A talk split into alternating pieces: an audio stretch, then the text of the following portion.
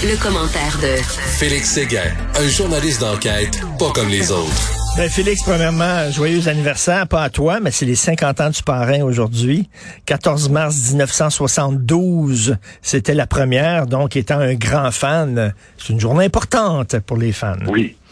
Euh, écoute. Et surtout que moi, je, je, je base toujours cette, euh, cette, talon de mesure, si tu veux, des grands, des grands films, des grands dossiers sur ce qu'ils ont laissé aussi, et dans l'iconographie, mais aussi dans le langage populaire. Ben quand oui. c'est rendu que même les policiers de, de tous les corps de police de la place ont une technique policière lorsqu'ils interrogent un suspect, et c'est celle-ci, c'est la fameuse offre du parrain l'offre du parrain, celle qu'on ne peut refuser, c'est signe que le film a touché tout le monde. Oh non, c'est vraiment incroyable. D'ailleurs, les criminels au Québec, ils manquent un peu de rigueur, tu trouves pas?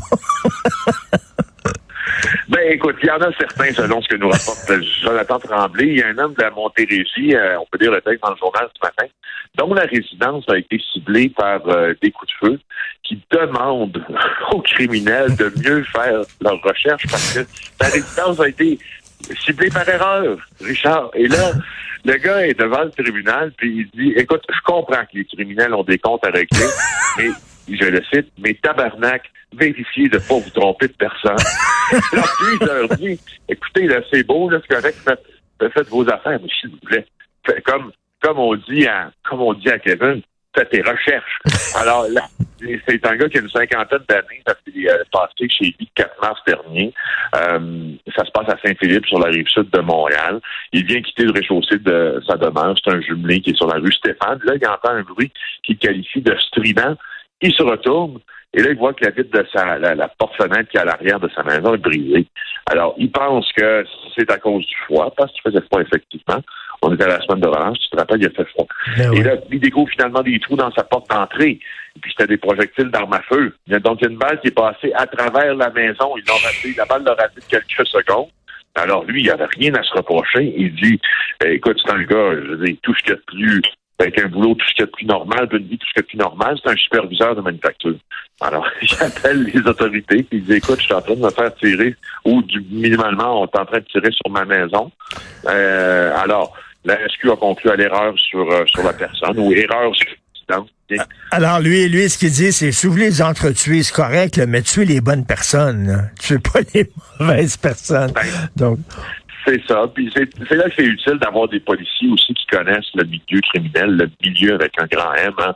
parce que euh, ce qu'il a affirmé aussi, c'est que les policiers l'ont aidé à faire passer ce, ce message-là dans le milieu qui n'a absolument rien à voir là-dedans.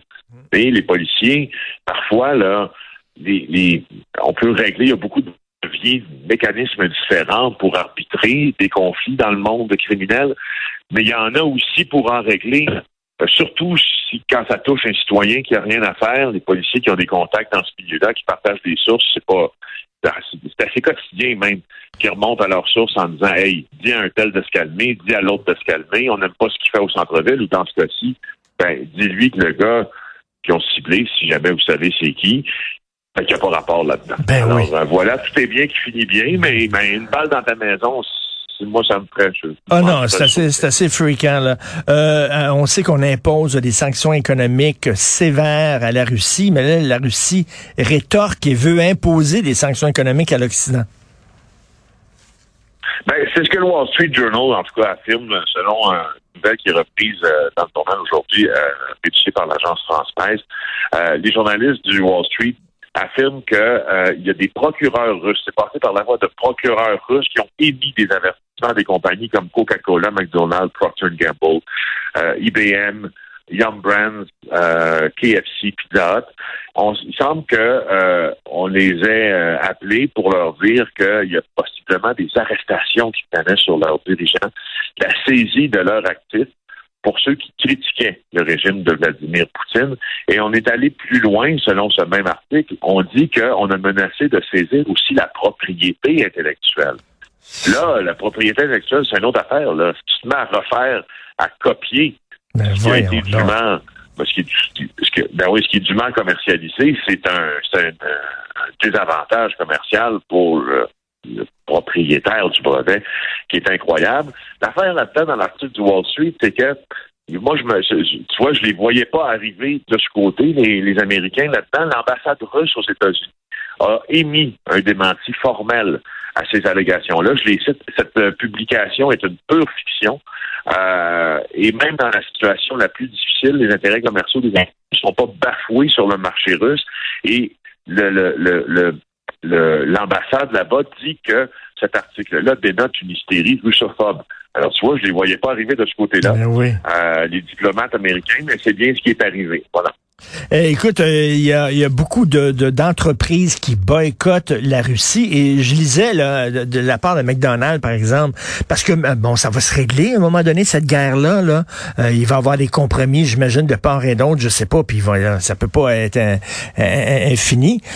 donc ça va se régler, mais il y a des gens de McDonald's qui disaient, ben on voit pas, on voit pas le jour où on va retourner en Russie, là, parce que même si ça se règle, on n'oubliera pas ce que la Russie a fait à l'Ukraine puis je suis pas sûr que ces marques-là qui euh, boycottent la Russie aujourd'hui seraient prêts, une fois que c'est terminé, le lendemain, pouf, à retourner là-bas. Ce serait étonnant. Oui. Ouais. Je trouve que, en tout cas, je trouve que c'est une affirmation qui est extrêmement euh, surprenante venant de ceux, en tout cas, si ça vient des. Ben, en fait, moi, l'affirmation que j'entends chez des gens qui, euh, qui, des journalistes préféré, notamment mon collègue Jean-François Cloutier mm. du bureau d'enquête euh, en économie. Puis euh, ce qu'on dit, c'est que bon, d'accord pour l'instant, mais à un moment donné, le, libre marché, mmh, le capitalisme va reprendre ses droits, puis McDo va retourner là. c'est sûr, peut-être en se marchant, en marchant de reculons, en y allant quand même, mais en attendant, je trouve que c'est important tout de même de parler de l'article de Pascal Dugas-Bourdon et euh, Nicolas Brasseur. Ça, c'est deux journalistes à la recherche de notre bureau d'enquête qui se sont lancés à la recension de toutes les entreprises qui boycottent euh, la Russie. Puis là, on sait que c'est énorme, mais c'est intéressant de les nommer, puis on les a regroupés. Là. Allez voir ça aujourd'hui sur notre site en catégories. D'abord, chez les GAFA, les technologies de l'information. Alors, TikTok, Facebook, Microsoft, Airbnb, Apple, Amazon, Netflix. Alors ça, pouf, on est sorti en tout cas euh, momentanément là, de Russie. On n'a pas décidé pour combien de temps. Apple a déjà annoncé qu'il mettait fin à la vente de tous ses produits dans le pays, Microsoft aussi. Dans la vente au détail, Adidas, c'est important. Euh, H&M, c'est important aussi. Ikea, Nike, et non la moindre, Couchetard. Québécoise Couchetard a ben oui. Mais écoute, il y, en a plein, plein, plein, même des plateformes et tout ça. Sauf que là, le peuple russe dit, ben pourquoi moi, je pourrais plus aller au McDo, je pourrais plus euh, m'acheter un Coca-Cola, je pourrais plus aller acheter un meuble chez Ikea euh, ou des baskets chez Adidas. Pourquoi vous me punissez moi plutôt que de punir le régime? Il y a des Russes qui disent ça, là. Ben oui, en fait, ça fait partie de la stratégie mm. aussi que euh, le russe de classe moyenne, si toutefois ça existe, euh, se, révolte ou se rebute contre son gouvernement parce qu'il perd lui-même certains privilèges associés à l'économie de marché. Euh, pour ce qui est du pétrole et de l'énergie, Richard, BP, Shell, Exxon, qui ont annoncé aussi le retrait de leur opération en alimentation. Tu en parlais justement du McDo, mais si on fait le total de tout, toutes les chaînes, si tu veux, qui vendent soit boissons, fast-food, etc., on a McDo, Coke, Starbucks, Kraft, Kellogg's, ah, Heineken et Pepsi. Euh, et dans les finances, on a PayPal, euh, euh, PwC, Mastercard, évidemment le fameux transfert de le fameux transfert bancaire, American Express, Deloitte, Visa. Quand même, hein, Richard? Non, non, c'est Allez voir beaucoup. ça, je ne les nommerai pas toutes parce que c'est un peu plate, là, mais quand tu l'as dans les yeux, tu comprends la, la magnitude de cette tension.